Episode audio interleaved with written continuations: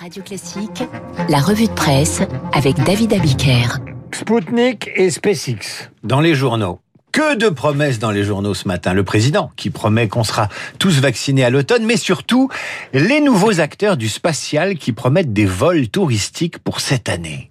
SpaceX, Blue Origin, la marque spatiale d'Amazon, Virgin Galactic. En l'espace de deux semaines, les acteurs du tourisme spatial, c'est comme ça qu'on parle maintenant, ont annoncé qu'ils étaient prêts à nous mettre en orbite explique le Parisien aujourd'hui en France. Lundi, Elon Musk a annoncé qu'il ferait tourner des civils autour de la Terre avant la fin de l'année. Vous allez y aller, vous? Ah, Je sais pas, mais on peut y aller, on peut candidater en tout cas sur des sites internet. Le Figaro donne le prix du billet chez Virgin Galactic, 250 000 dollars, l'aller et j'espère le retour. Mais pour l'instant, on n'en est qu'au stade des réservations. Seul le patron milliardaire Charles Branson assure qu'il sera en apesanteur le 13 février prochain. Vous avez aussi la start-up Axiom qui espère proposer un séjour de 10 jours à bord de la Station spatiale internationale. Mais l'homme dont vous entendrez parler cette année, c'est Jared Isaacman. C'est un pilote et un homme d'affaires. Il a fait fortune et il a décidé de se payer le premier vol touristique SpaceX à bord de Falcon 9 et d'offrir leur place à trois inconnus. Une façon de montrer que le tourisme spatial est à la portée de n'importe qui et d'étayer une étude récente selon laquelle c'est un marché qui pourrait représenter 20 milliards de dollars par an.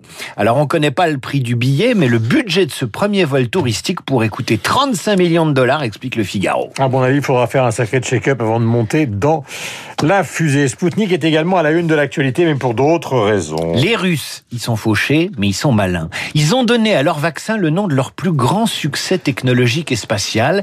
Ils l'ont appelé Spoutnik, ce vaccin, et au moment où l'Europe s'indigne du sort réservé à Navalny, les Russes proposent généreusement et brillamment leur Spoutnik, leur vaccin pour aider les Européens à satelliser le virus.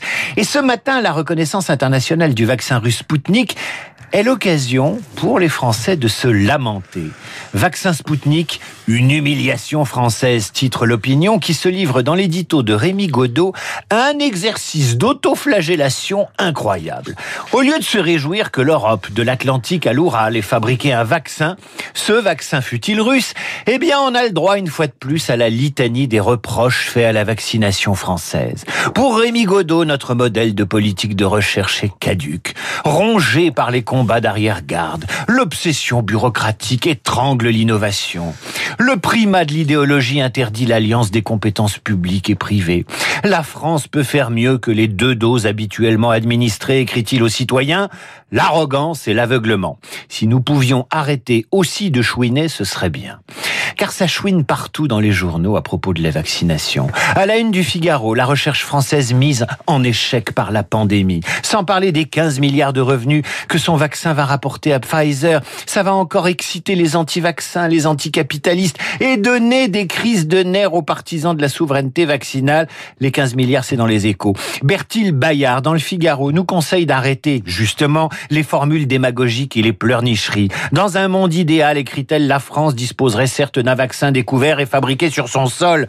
Mais à ce stade et dans le monde réel, les vaccins dont nous disposons sont le résultat de la mondialisation et de la recherche scientifique et des capitaux. Eh oui, c'est comme ça. Et c'est aussi, pourrait-on ajouter, le résultat de la mondialisation des talents. Vous ouvrez le Figaro, vous lirez euh, le portrait des deux Français qui ont inventé un vaccin, certes, mais à l'étranger. C'est Pascal Soriot, PDG du laboratoire AstraZeneca, et Stéphane Bancel, PDG et fondateur de la biotech Moderna. Enfin, dans les échos, le philosophe Gaspard Koenig dit assez, assez de cet insupportable nationalisme sanitaire.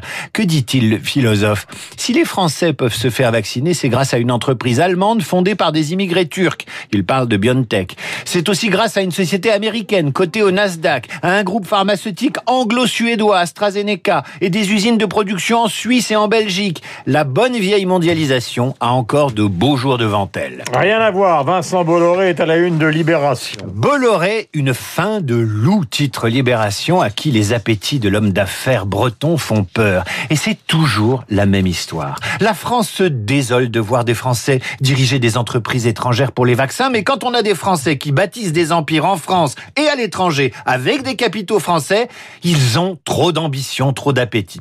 Mais surtout, ce qui m'a attiré l'œil à la une de Libération, c'est un nouveau mot. Alors accrochez vos ceintures. Le voracisme.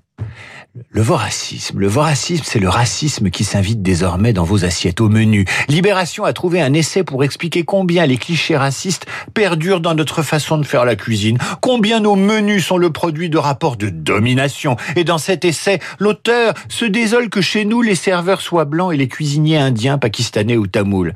Mais c'est ça la mondialisation. Et je vous invite à aller sur le site des Cuistots Migrateurs, une association d'insertion de migrants par la gastronomie. Elle les forme à faire la cuisine et je peux vous dire que l'association elle marche et qu'elle fait des bons produits. Quant aux blancs qui ne font pas la cuisine, voilà qui fait doucement rigoler. Il y a malgré tout un remède à la dépression ce matin. Et ce remède s'appelle Enrico Macias. Le Parisien aujourd'hui en France. Ah bah si. Le Parisien aujourd'hui en France raconte comment Noah, 16 ans, chanteuse débutante, doit probablement sa sortie du coma à l'interprète de À quelles sont belles les filles de mon pays. Noah a 4 ans quand une crise d'épilepsie due à des tumeurs au cerveau la plonge dans un coma profond. Le Parisien raconte cette scène incroyable qui se joue il y a 12 ans exactement dans sa chambre d'hôpital. Son père, Igal, pour détendre l'atmosphère d'angoisse autour du lit de sa fille, décide de passer un peu de musique. Son interprète préféré, Enrico Macias. Sa femme lui demande d'arrêter, c'est pas le moment. Il insiste. Et que se passe-t-il? Sa fille, Noah, se réveille. La chanson disait « Réveille-toi, c'est beau la vie ». Eh bien, Enrico, il a pris sous son aile la jeune Noah, a enregistré un duo cet hiver avec elle, et il a bien sûr vérifié, confie-t-il aux Parisiens, que l'histoire était totalement vraie, et elle est vraie. Enrico Macias, c'est le vaccin antidéprime. Un juif français, algérien, arrivé en France, qui chante enfant de tout pays, et fait des galas dans le monde entier.